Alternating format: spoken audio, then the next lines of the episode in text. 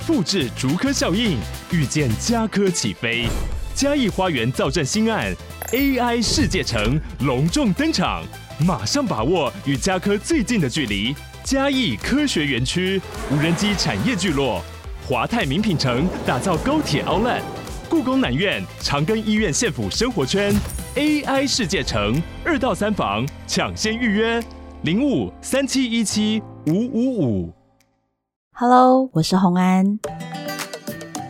欢迎来到唐红安的单身女子旅行第二季，在这里你会听到关于一个女生旅行会遇到的各种奇遇、旅行观点，我所向往的特殊路线，脑洞大开的旅行目的地，跟着我的声音带你认识这个世界。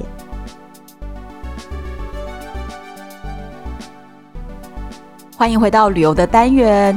今天呢，要跟大家分享的是最近非常轰动旅游圈的一件事情，就是呢，日本发生了大地震，就在昨天啊。那所以大家听到了这个大地震的消息，除了很震惊以外，我觉得还是有很多需要分享给大家、提醒大家的事情。那我昨天就看到了杰西大叔跟我们在网络上分享了一篇文章，我觉得那个内容真的非常棒，所以我今天马上邀请到杰西大叔来跟我们一起聊一聊关。关于在国外遇到了地震啊，或者是冬天下雪啊这些事情啊，我们到底该怎么处理？要注意什么事情？我们先欢迎杰西大叔。嗨，大家好，我是杰西大叔。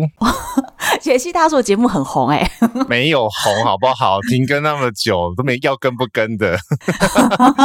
有你在，我们其实常常就是靠着你呢，解决了很多我们在录音上面的问题。还有旅游方面，你也是有很多那种，就是可以教别人一步一步怎么去旅行的。没没没没没，不要讲教，是那个看谁食材的比较多而已。分享 分享自己的雷，对啊，好好好。那所以今天要聊的就是说，昨天的这个日本地震。其实我看了一下新闻，嗯，日本地震它发生的位置呢，并不是我们很常去的，比如说日本大阪啊、关西啊，不是这些地方。东京的北部是不是？它是临北海岸。它其实已经有官方正式名称，叫做二零二四年的能登半岛大地震。它是发生在伦敦，嗯、那伦敦这个地区大家都很熟悉的，其实就是温泉。那温泉的话，其实如果大家想得到的最有名在那个区块的，叫做加贺屋。加贺屋已经宣布已经停止营运，一月份停止营运，好，呃，四个分馆全部停止营运。哎、欸，其实它那个。到底这一次受灾状况，因为其实七点四真的相当的大，七点六，七点六，哦，七点六，那其实这样子已经要跟九二一差不多嘞。呃，非常大，而且它是极浅层的地震，而且影响范围其实拉到很远的话，其实到金泽跟呃新泻，它这两个区块都有。其实昨天晚上看了整个北陆地区，其实那个区块不算北陆了。嗯、那整个北陆地区的话，其实封掉的路段呐、啊，高速公路是全封，然后平面道路基本上是没有办法用数的数出来，因为太多条了，就是因为有地震，所以。大部分都会需要先做检修才会放行。听说的状况是那个路面的很多隆起的状况。现在最及时的状况是，大部分的那个高速公路目前已经开了一半。这是目前最新，刚刚一边录音我一边在看那个及时的状况。最新消息，对。那高速公路应该是会先开了，如果先开的话，至少这种长途旅行在北路要移动的人会比较好移动啊，不然真的是那个要回来的也没办法回来，卡在当地了。对，其实我觉得日本这个地震一发生的新闻时候，大家第一件事情是说，哦，有没有受伤？可是，在受伤之外，很多没有受伤的人，他们其实接下来要紧接面对的就是。我该怎么办？我下一步，如果这些路全部都断了，嗯、我离不开，我也回不去台湾，那怎么办？嗯、我该在这边一直无限的住下去吗？每天都很贵，或者是其实当地也会很担心说，说整个城镇都已经对外交通都断联状况下，会不会内部的那些食物、饮食的需求都不足够？所以其实除了第一课的那个受伤以外，接下来要担心的东西还是非常非常多诶。所以我就看到你的文章里面。就有讲到说，第一个就是你日本地震形成一受到影响的时候，其实你觉得第一步应该做什么？我觉得先确保人身安全，就是我们刚刚讲的。你刚刚讲的就是说，你有办法先确保你人身安全不受威胁。应该其实说这个概念来讲，不管你在哪一个地方去旅游，都是第一个优先要保障的事情。不管你遇到什么状况，就是嗯，你遇到呃台风，遇到各种比如说什么淹水、地震、海啸各种的，或者是护照被偷，我粉丝问的话，我都第一个先确定你人生有没有受到威胁，你有没有地方住。会不会有冷到？嗯、先问的都是先问这一个。你人身安全先确保的话，因为我们没在现场嘛，所以你如果有状况，你应该是要先寻求，比如说警察或者是消防单位的那种协助，因为我们不在现场。嗯，对，所以在这个状况下的话，人身安全是先要确保的。第二个的话就是报个平安了，因为有可能会马上就会断讯，因为我知道现在有些在北陆地区其实是大断讯，因为他们地面都隆起的话，是对电信来讲的话就受损了。对对。对对对，线路应该受损的会非常非常严重，手机应该会没办法通。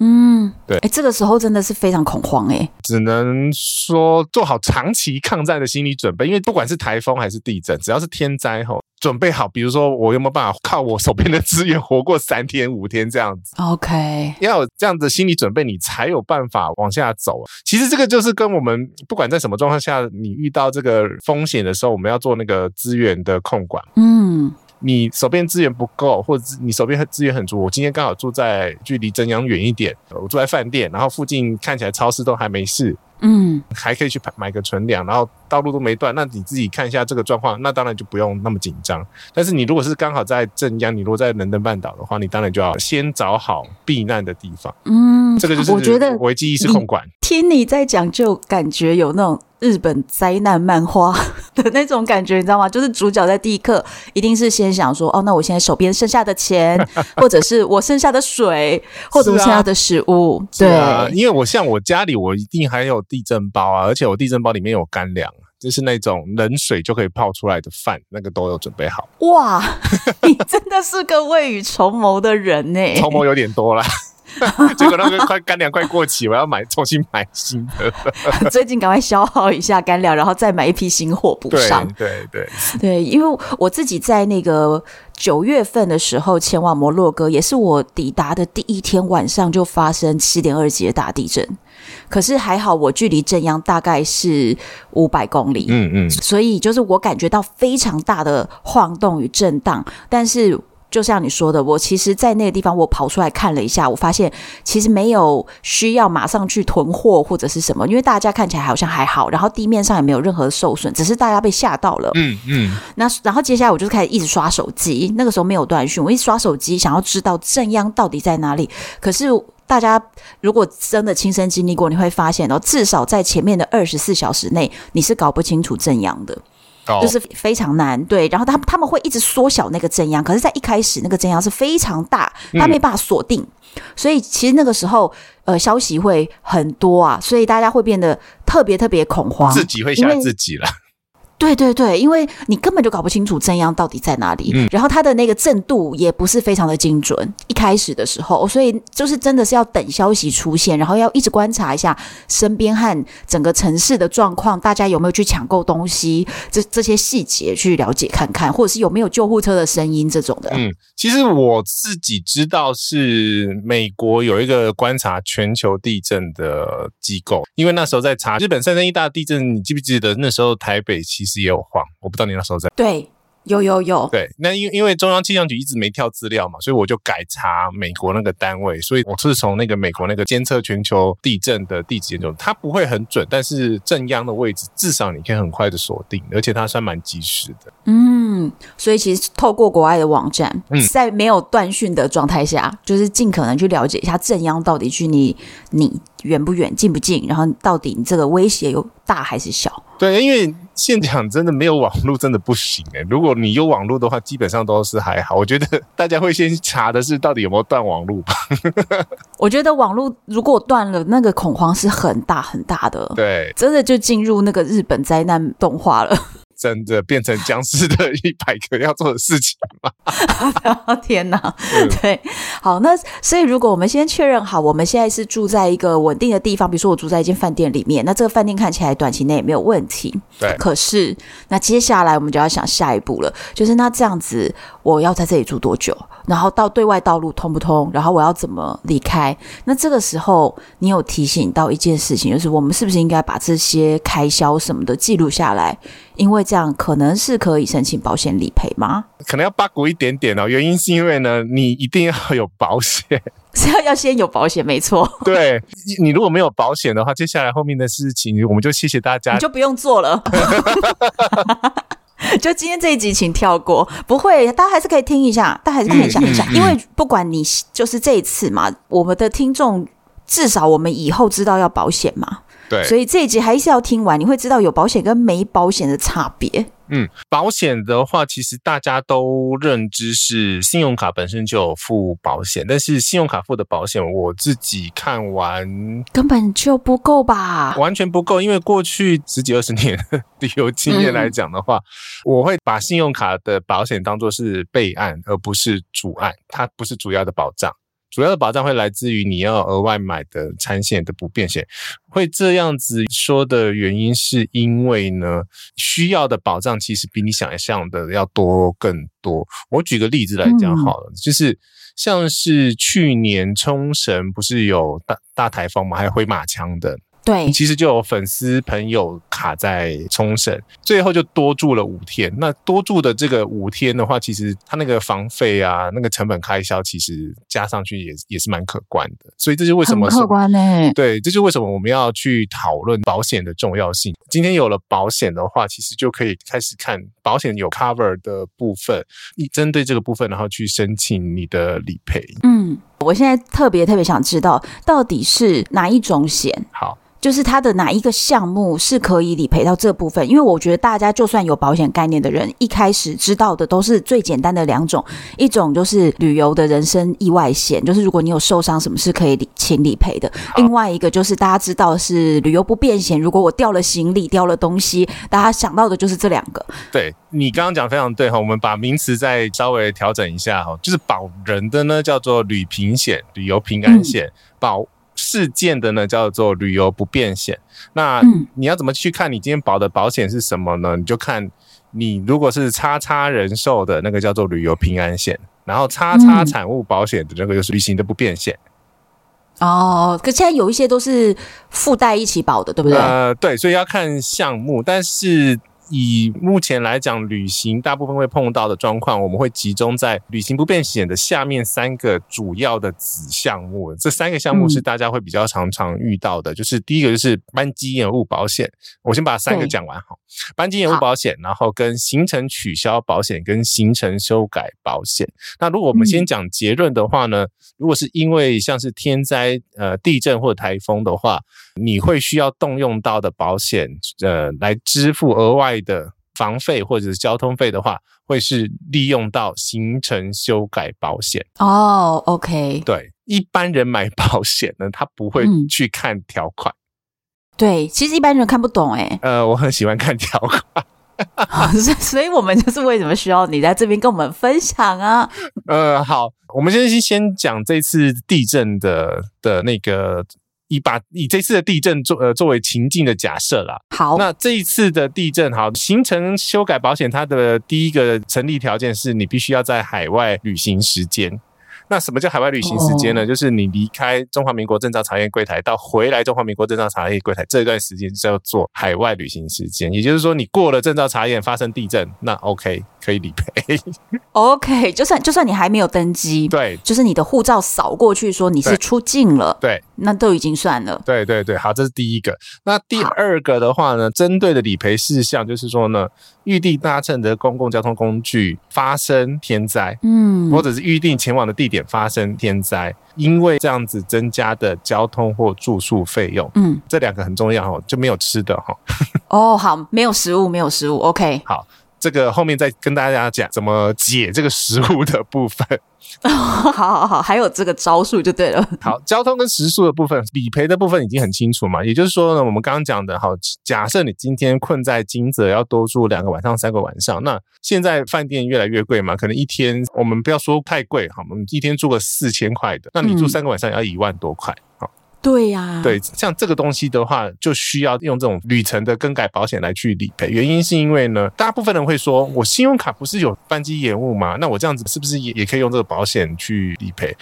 嗯，答案是 yes，但是信用卡提供的那个保险额度，嗯，昨天刚好又重新看了一次，因为我在重新写成一个长文。嗯、昨天看了一次吼，我的最高等级的要年费很贵的那张信用卡呢，它的额度只有一万块啊，一万块根本不太够啊！你光住三天那个房费都不够。对，因为我知道的话，我们今天不讲任何一间保险公司，我们也不推荐任何一间保险公司，我们单纯讨论保险的话，嗯，产险的不变险的话，我知道的额度有给到十二万，针对这个行程修改跟行程取消这两个部分。哦，真的。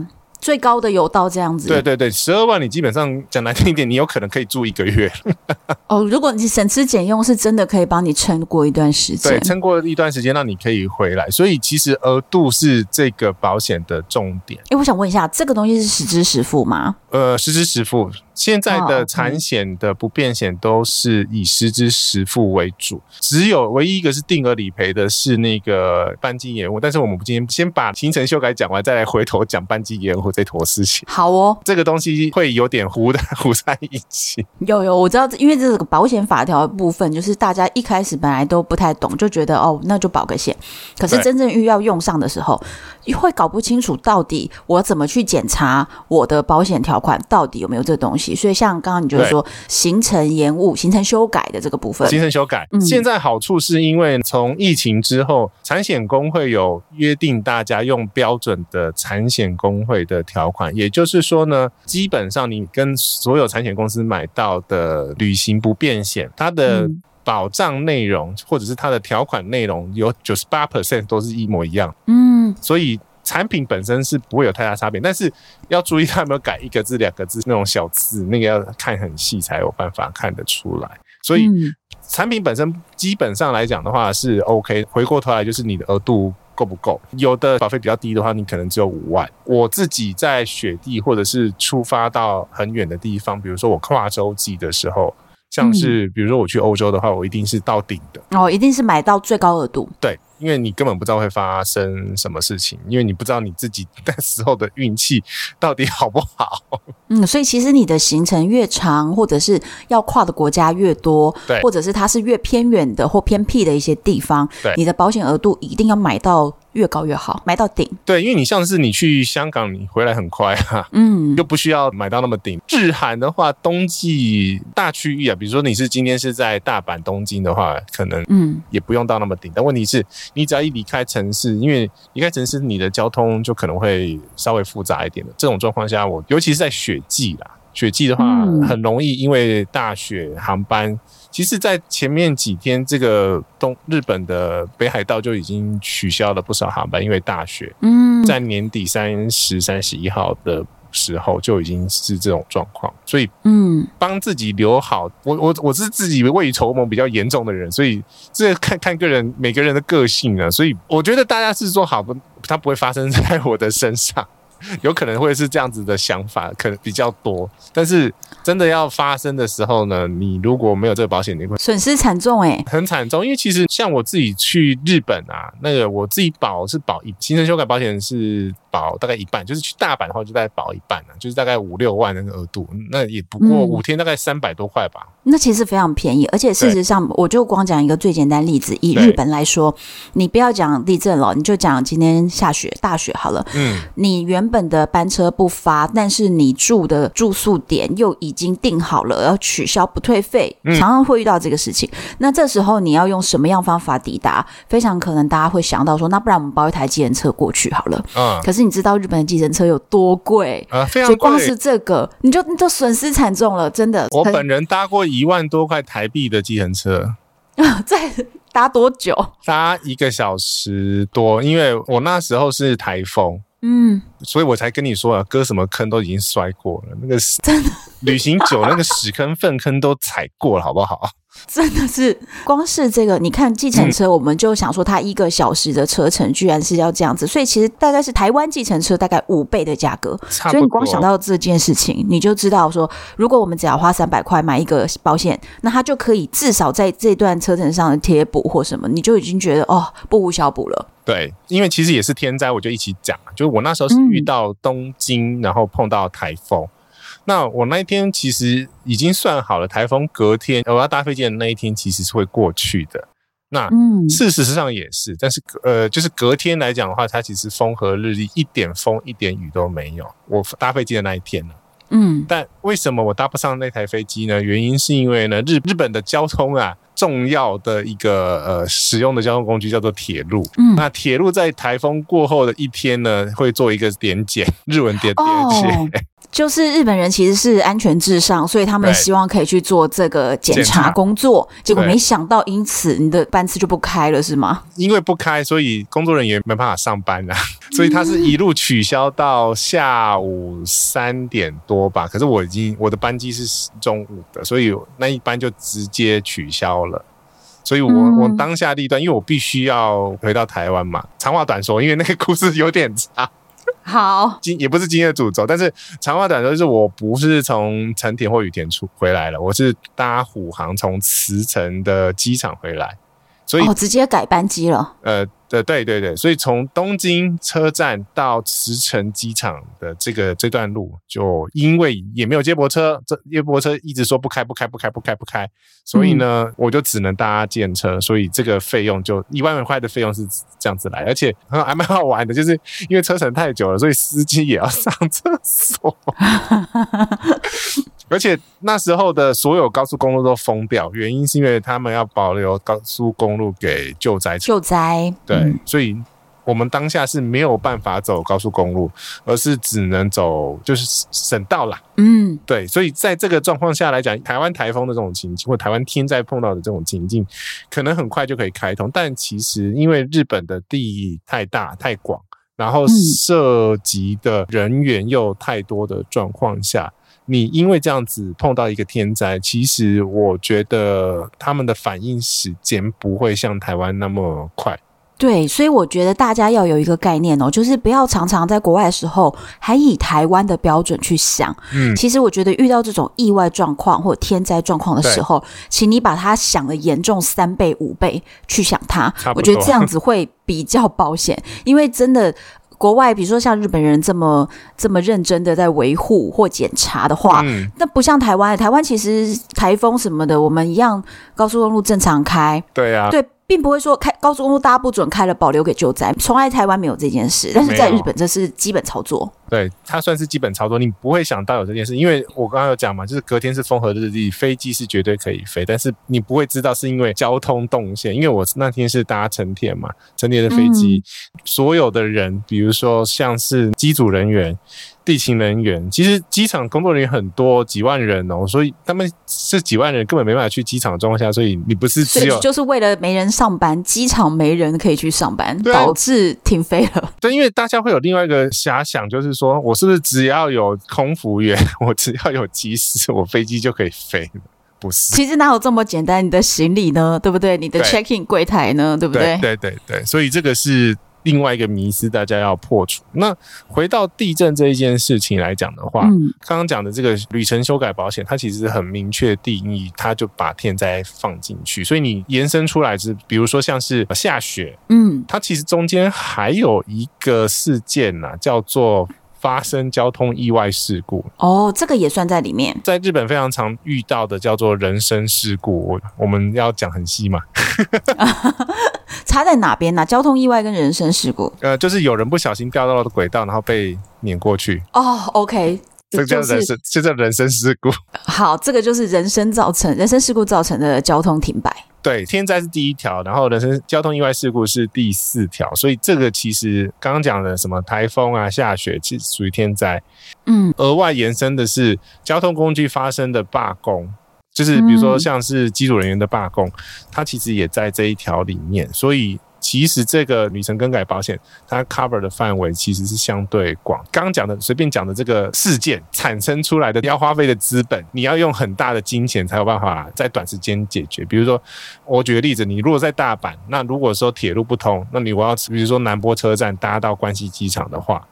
你其实也会花蛮多的费用在这一块上面，所以这个保险来讲，其实是非常有用。这就为什么一开始就想说信用卡保险不够的原因，就是因为你缺乏这一条旅程更改保险的这一块。嗯，而且包含那个罢工，我你刚刚讲，我也才想说，哎，原来罢工也是可以申请理赔的。呃，要看条款很细，因为罢工也不是这今天要聊的主题。嗯、对对，但也不是对对，但是罢工以法条的明确定义来讲的话呢，罢工必须要由这个工会投票，然后投票投完之后由工会宣布罢工，那个才叫做正式的罢工。台湾的很好笑，是因为有一些单位他没有办法发动罢工，因为他们没有工会，嗯，所以那不叫罢工，所以那个那个就不能算不理赔，对，那个就不理赔。所以你要看发生什么状况，然后去用什么样的条款。明白，明白。对，我刚刚就想到一个重点哦，是因为旅程被耽误了，嗯、然后被这个事件导致我可能要延后回来。可是大家是不是想到一件事？嗯，原本我们保的日期。回程日期跟你最后的回程日期就对不上了哦，所以这个时候我们怎么做？嗯，因为其实我呃文中其实就有讲到很重要一段，就是说呢，你一确定你要滞留了，在日本多玩几天的时候呢，嗯、你马上的第一件事情就是先确保人身安全状况下，接下来要做的事情就是你要联系保险公司或者是保险业业务员，然后把你的保险的期间做一个展期延长。因为你只要保险还没有过期，都可以延长。嗯，不可以等到保险过期。就是比如说，我今天，比如说今天刚好我一月二号要回来，但是呢，我因为这样子航班取消，我可能要一月四号回来。当下一知道我一月二号没办法回来的时候呢，我就要马上联络保险业务员，马上延展。不然的话，你的那个后面的理赔会期限如果一过的话，它其实基本不让你再加保哦。人在国外就不能加保了。呃，人在国外可以加保，但是期限一过就不能加保。就是说，呃，刚刚这句话我们把它讲完的话，就是说，你如果人在国外是不能投保一张新的保单，但是你旧的保单要延长时间的话，可以，但是必须要在它还没有过期之前。嗯，那这样就非常清楚这个时间点了。对对，所以这个是很多眉眉嘎嘎你自己要注意到的部分啊。真的，第一课要赶快。搞清楚保险呢？对对对，就就算搞不清楚，也赶快把时间给延长。所以我才要研究啊，因为我觉得大家现在都买了什么东西，自己都没在看。因为常常会碰到一件事，就是大家以为买了保险，然后但是他丢出来的第一份文件就是那个表格，那个表格其实没有讲、嗯、难听点，没有屁用。那个表格其实是一个很简单的，而且他们其实都是套装嘛，就是变成。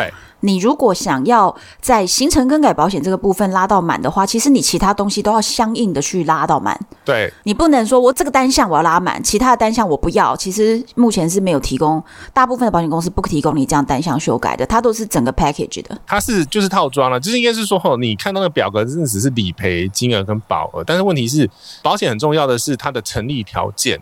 其实全部都在保单条款，这是为什么要去研究保单条款的原因呐？但我知道九成九的人应该都不会去研究保单条款，这就是为什么要听这一集节目的原因了。真的，真的。像你这一次还提了一些，就是告诉目前如果你现在在北陆部分被影响到的朋友，你真正人还在日本受到影响的朋友，你讲了一些是针对这个地震与海啸的部分。你第一个你就提醒大家说，远离海岸线保持三到五公里。这很重要，原因是因为以目前已知有发生过的海啸，像是。三一一大地震的三一一的大海啸，对核电厂的那个问题。三一一的地震的话，他们的海啸最远就是到到六公里哦。所以其实你以为说你离海边有距离，你觉得你看不见海，其实那都还是会受到海啸波及的地方。呃，对，所以其实现在来讲的日本，其实都有一第一个是海拔高度，就是它在海岸线的地方呢，它其实都会标示撤离地区。因为比如说像是我去镰仓那边就会看到，呃，比如说这边是海拔是七公尺，因为我们台湾比较少碰到海啸嘛，我觉得大家要去理解海啸这件事情，它不是海浪，它是海墙。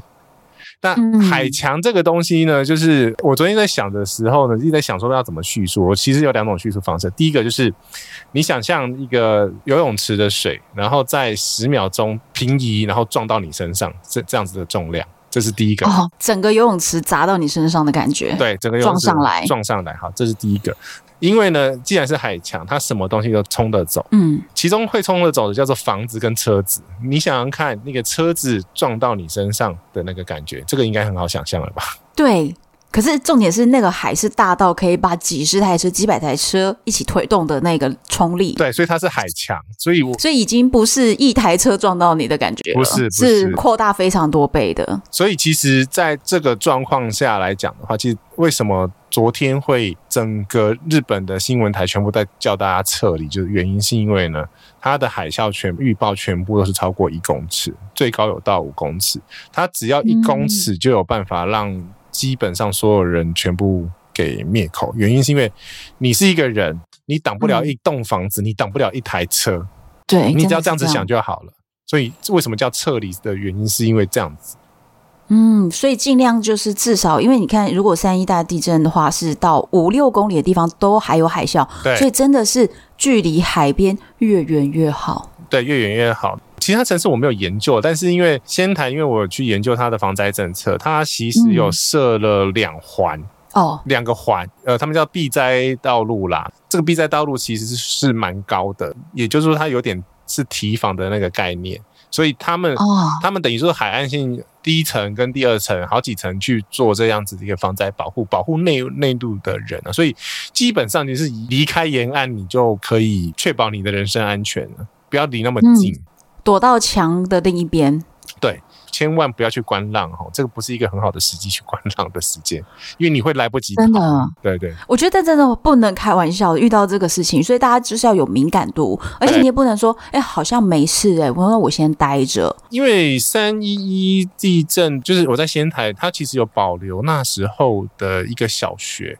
那是唯一那个区块唯一一个算是存留的建筑物，因为它是钢筋混凝土。嗯，现在的建筑物的状况呢，是保留三一大地震之后的撞击之后的所有的状况，它没有没有做修复。嗯，就是让大家看到当时受灾的那个程度。对，那时候呢，它连二楼的混凝土的墙都被撞掉哦，一楼的所有的窗户被撞走，一楼的那个状况真的是很。你如果走进去的话，你其实你会有一个啊，真的很难去很难去想象说为什么会这个大自然力量为什么会大到这种这这种这种状况，而且它已经不是海岸线，它其实是海岸线距离海岸线大概七百公尺，那边的那个海啸高度是四点六，所以是两两层楼的高度，所以那时候是所有的这个附近的居民他们有撤离到。这个小学校里面，然后靠里面的所有的救灾物资撑过去两三天，我觉得是保留了一个非常好生命教育意义的一个馆。如果你有兴趣到仙台的话，其实可以去去看一下，看一下，因为我们没有海啸的那个感觉。可是我我现在回想起来，那心情是非常非常复复杂，因为你看到。曾经发生过的一个灾难，然后在你前面重现，而且它其实，在海啸之前的话，是那边附近是几百栋建筑物，但是我到了现场，是一栋建筑物都没有，只剩下只剩下这个学校，只剩下地基都被冲走了，哦，就是全部铲为平地，耶。对对对，所以真的不要太轻忽海啸带来的威力。那当然。呃，有的人会说，因为日本大部分都是木造房子嘛，那的确是因为这个状况下，他们木造房子本来就比较容易被这样子摧毁了。嗯，对。但是即便是钢筋水泥，也都是受到不小的伤害的一个，对，这种很强大的大自然力量。没错，没错。所以这个就是额外差题，就是说你真的有碰到，尤其是现在他们现在的海啸警告很明确嘛。他昨天就是那个大海啸警报已经出来了，紫色的。你看到紫色的话，就是跑就是了，不要回头。真的不要回头，真的不要回头，你没有时间哦。我先跟你讲，没有时间哦。我看到了，我再跑，其实都是来不及的。来不及，来不及。你想想看，你真的没有办法跟那个车子、房子给对抗。嗯，然后在我看到你还有提醒哦，就是说如果。在这样的地方，特别像现在的日本是冬天，其实真的很重要的一件事情是随时要带御寒衣物。对，因为你没有办法预测说你到底今天会卡在哪个地方，所以我意思是说，就算车上有暖气，但是你的车上的御寒衣物都带够，嗯，那以防有任何意外状况，不要因为说哦，我今天可能去隔壁买个 Seven Eleven。然后你就想说我，我我就这样出去，我三分钟就回来了，冲出去，冲回来，这样子。在这个状况下的话，因为如果你你有开车的话，衣服就穿够，因为你一般出门还衣服已经穿够了嘛。但是就是你如果有开车的话，御寒衣物就是保留够，因为现在天灾，如果老实讲啊，像现在昨天的新闻是说，未来的一个礼拜以内呢，超过震度超过七级的地震还是会持续发生，所以在这个状况下。嗯呃，我相信很多朋友应该是正在出发啦，所以他们应该会很担心说哪里有没有问题。嗯，我觉得是另外一种未雨绸缪了。我自己比较不担心是比较有规模一点点，或者是这种地震比较多的区域，他们本身就会备粮。像昨天的那个状况是。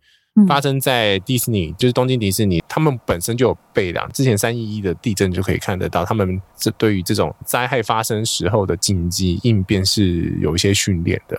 那当然，越远离城市的话，这些东西你取得的资源的状况是越来越少。所以，只能说远离城市的话，你自己这些这些应变或者是这些呃风险承担，就要回到你自己的身上，因为。白话文就是说，你总不可能，比如说你在乡下的地方，然后那个，比如说一个开的民宿，然后他们有战备存粮，这这比较有难度。对啊，难度，因为乡下的地方他们就不会有。这样的一个很很商业的概念，就说，哎，我战备存它可能是只适合他自己去使用，就已经不够了耶。所以，如果你是一个外地来的人，那其实真的是有困难去取得。但是，如果你今天在大城市，那其实可能饭店啊、百货公司啊，或者乐园啊，他们都会准备多一点。对对对，所以碰到这种状况的时候，是依照你要去的地点去思考你自己的风险规划。回到一开始节目最一开始讲的，我们是讲嗯地震，嗯，但其实另外一个就是雪季。那雪季其实会碰到的一个状况就是说，大雪你的交通会停摆，所以其实刚刚讲的行程修改也可以使用得到这个保险。嗯，但是因为大雪哈，过去一年来有碰到的状况就是，比如说大雪，那整个机场关掉，那没有话说，你完全飞不了。比较尴尬的那种状况呢，是有碰到铁路停驶，然后全部人挤公车，公车没停驶。就看你公车挤不挤得上，这是另外一个问题。就是等于说，在这种灾害发生或者天灾发生的时候呢，你到底手边的那个 Plan B 或 Plan C 到底有多少？因为我自己至少，尤其是大移动的时候，就是那种嗯、呃，城市跟城市这中间移动的话，至少都会准备一个 Plan B，就是说我这个东西没搭上会怎么样，或者是我的 Buffer Time 会多，比一般人的还要多啦。我觉得这个你讲到关键了，就是。不能把行程排得刚刚好，因为很多人会把事情想得很顺哦，他们都想到哦，这个如意算盘很顺的，我就是去到哪边。其实，在国外是非常困难，特别是你要去想象，如果你是冬季下雪的时候，对哦，真的那个交通都不是你原本预计的时间。那有一些朋友我遇过，特别特别相信 Google Map 上面讲的时间，特别相信。我跟你讲，真的不能信哎，你可能要乘两倍。我都查都是至少我的估法了，就是我的、嗯、呃，我会把说一个状况假设进去，就是我如果不小心把护照遗留在饭店里面，我有没有折返的时间、嗯？我通常是哦，对，哇，那我跟你说，这真的是我觉得一般人很有一些朋友特别喜欢踩线，说哦，四十五分钟之前关柜台，我四十五分钟到，嗯，你要是这样做，你就完蛋了。对不对？这个 这个之前新闻才报啊，说我们不需要这个这个真的是因为关柜时间是一个永远不可以踩的死线，deadline 就是现在航空公司我们抓个平均啊，就是起飞之前的一个小时就会关柜。那在这个关柜之前呢，你要完成的作业就是你要完成拿到登机证，你的行李要完成托运，在这两个东西要一定要完成。如果错过那个时间点，尤其是低成本航空的话。呃，嗯、你基本上就是跟飞机说拜拜，然后你那张票也拿不回来，作废就作废。因为像天气这种状况来讲的话，是大家最没办法预测的。像很猪喜啊，在四 川成都了，嗯，那现在是起大雾。那你出发之前，你不会想象说那个你的交通时间要一倍，因为它现在高速公路全封，所以你要绕道。嗯，这是这现在发生的事件，就是现在此时此刻。对，因为在帮人家看那个飞机的状况。啊，真的，我我之前去四川也是、欸，哎，就是班机时间一改再改，三改四改，然后直接在机场已经。呃，已经出关了，但是呢，就卡在那个机场里面，又上不了飞机，至少卡了四个小时。这个上不去。这种天碰到天气的状况，你真的没有办法。你在人在当下，只要是人都会着急，但是你去吵那些地勤人员，其实我我这样讲啊，他们是要帮助你的人，嗯、你跟他去吵说为什么没有，为什么没有，为什么没有的话。应该是，我觉得你你一直你一直给他们施加压力的，而他们是帮你的人，他们不是害你的人，而这也不是他们的责任，所以我觉得这个时候大家真的是保持理智。对，哎，那我想要请杰西大叔跟大家分享一下。是。因为我像呃前阵子就是也有看到新闻的片段，就是说因为某航空衔接的问题，在日本呢就有一些旅客他们跑到机场了，然后他们没有办法上飞机，飞机不能飞，但他们就在机场等，然后他们在机场就等于是睡在地板上很累啊什么，他们就非常生气，说希望可以理赔什么什么。那但是我觉得可不可以分享一下，如果今天是我们遇到了我们在机场被卡住了。那这个时候，我们有几种选项可以去把自己安顿的好一点，然后我们可以怎么去跟他做要求？哪些要求是相当合理，而且对我们自己也算是有帮助，而不是为难了对方的？我通常发生这种事情，我原则上啦，嗯、我自己的想法是，我不靠航空公司，你靠航空公司没有用。嗯，我是非常悲观的想法，原因是因为，我现在都是叫粉丝说。你去旁边找咖啡店，先喝咖啡，喝了两杯之后，再回去找航空公司，先自己安抚一下情绪。你找他现在没有用，这是第一个。第二个呢，是现在你尤其是比如说长荣、华航，他们是在外站，嗯，不是台湾的地方叫外站嘛，他们那边都是靠外包的地勤作业，也就是说呢，呃，他那边能作业的人员都不够，那他要处理那么多的事情。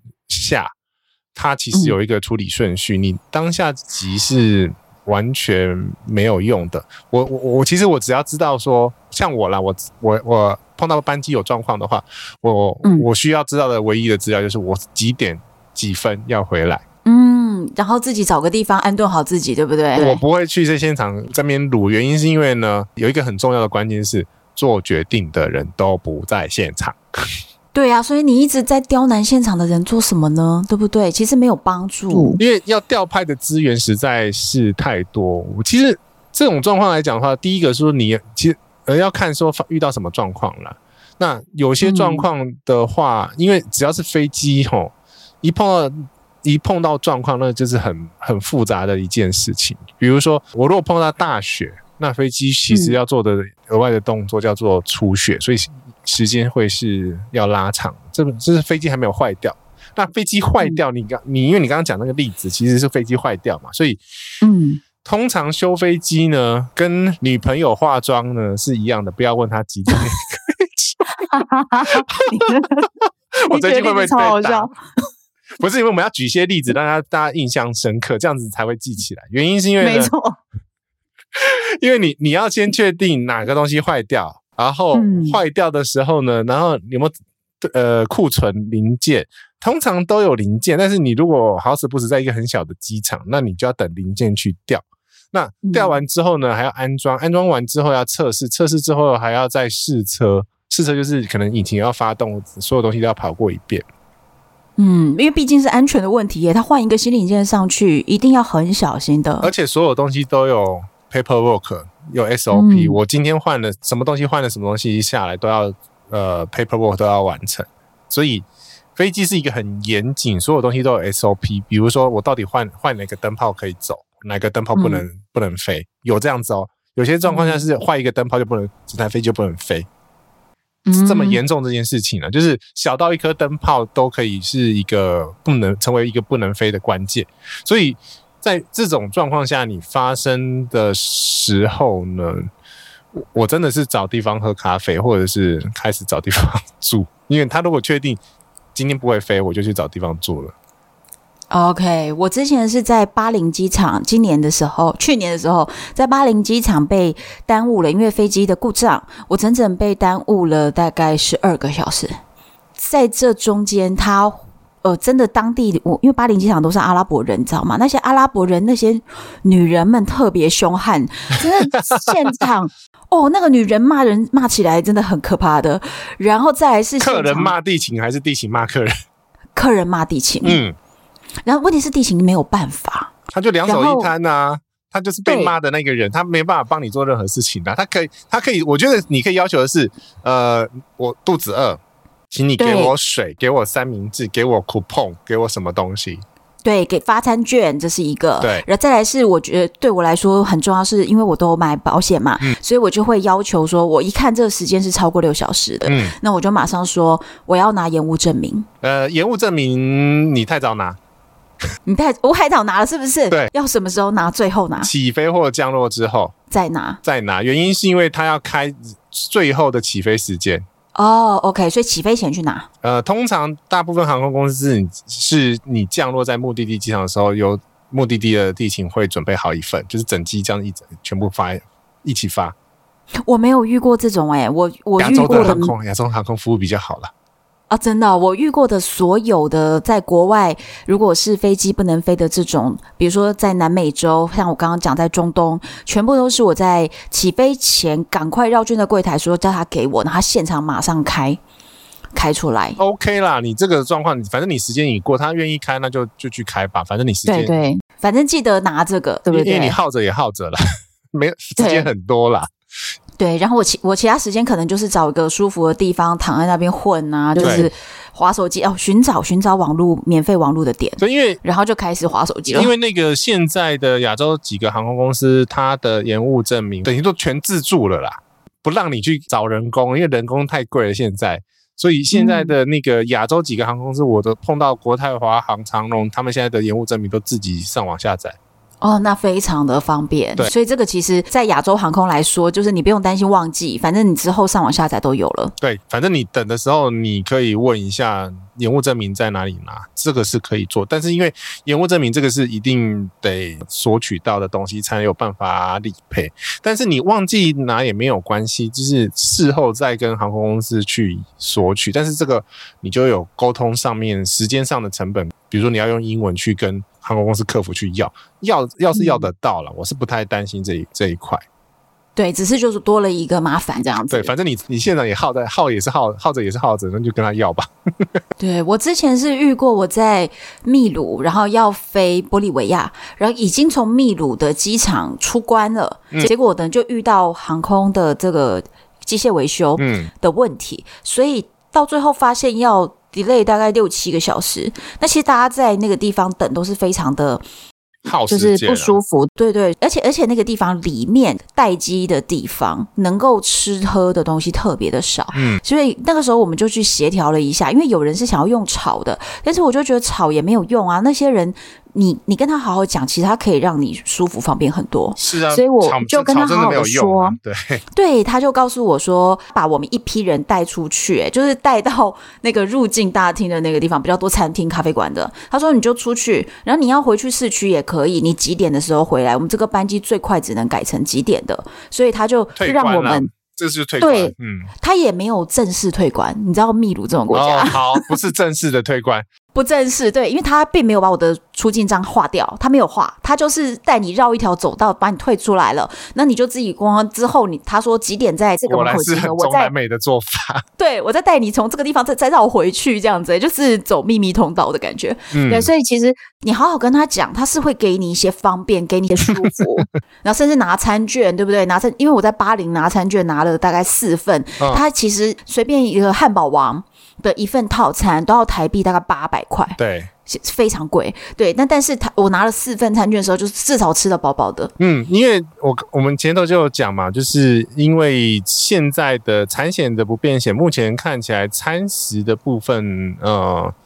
保障是比较弱的，原因是因为呢，现在的班机延误，它的保险理赔都是改定额，比如说只要一延一延误就理赔，比如说五千块、六千块这样子给你。嗯、那这时候你的你就可以拿出你的信用卡的保险，因为信用卡本身就有不便险，一然后一定有班机延误嘛。那在延误四个小时的状况下，你的那个额度拿来吃东西，应该一万块可以吃的很饱啦。嗯，就是让自己舒服一点。对对对，其实这个保险呢，都是让你在落难的时候呢，可以更优雅一点点。嗯，而且不会那么心烦气躁，不会那么担心。对啊，不要去担心这些事情啊。你其实你担心没有用，因为像呃，你刚刚讲的这个机械维修，我其实比较怕的一种状况是，他一延再延，就是好啊，我我我所有东西展开了，我还要移动回去。我是很懒的那那个人，但是他如果一次跟我讲，我觉得最最那个干脆是，你就直接给我延个六小时，一个七小时，你跟我讲七个小时再回来这样子，这个是最干脆的。我觉得很烦的那种说，说呃两小时后、三小时后、再两小时、再三小时那种。我我遇过啊，我也遇过，我也遇过，我遇过，对，那个真的就是比较心烦一些些。所以这个时候就是你就要找机场。就看你人在哪里了。你如果是已经是离境，就是离开那个国境的话，就是你在管制区内的话，嗯、呃，像你跟刚刚讲的那个例子，在那个就是很有名的那个成田机场大露营事件，那个那天的例子是，他没有，呃，他他那时候在那个管制区内是没有餐厅的，所以他也不能饮食。然后因为、嗯、呃日本。然后，因为日本的朋友他就是很要求嘛，他也没有办法退关。嗯、原因是因为呢，他那个海关负责 immigration 的人呢，呃，嗯、不能讲海关了，就是移民相关的，他们叫做出入境管理局的人的，嗯、他们也下班了，所以没有办法退关。所以啊，人是卡这样子被卡住的。所以在这个状况下来讲，说你你用那个保险会比较好呢。这时候又又是产险了，原因是因为呢，它产险就直接给你赔，比如说是五千六千。那因为你没有办法出去住饭店，没有办法出去吃东西，在这个状况下的话，其实有两个保险，你选择哪一个比较对你是有优势的，会对你比较有保障，就是一起一起来提。来帮你的风险、你的损失降到最小，没有实支实付的开销，但是至少他有一笔赔偿你了。对，对对没错，没错，没错。嗯。好哦，那今天就是非常谢谢杰西大叔跟我们谈一谈，就是由日本发生大地震这件事情，嗯，来跟我们顺带去聊整个旅游不便险、行程更改保险的这个部分，哪些部分是真的对我们很有保障、很有帮助的？那希望大家以后在规划出国行程的时候，记得保险是一定要保的，嗯，时间的安排呢，也不要把它卡的刚刚好。对，再来还有最后一个，我给大家建议是，希望大家。自己身上的现金要多带一点点，不要带的刚刚好，也不要想说，哎、啊，我就是靠刷卡，因为你知道，一遇到这种事情的时候，啊，现金才是真正能帮到你的。对，所以其实包包里面最好用的是美金啊，就是固定放一一笔美金或者是欧元，就是常常见货币了。然后在那边，那、嗯啊、当然你如果要去日本，但是你还是要备一些那个基本的日币，因为。这时候呢，就是所有的通讯都会中断，所以刷卡呢也会中断。对，所以至少手边是要有一些现金的，因为我自己也遇过好多次，在国外有卡但领不到钱。嗯嗯，所以现金还是最重要。那就希望大家在未来旅程规划上面呢，听完这集之后，就会有更多的做法，能够让自己的保障多一点点。那就谢谢杰西大叔，我是洪安，我是杰西大叔。拜拜。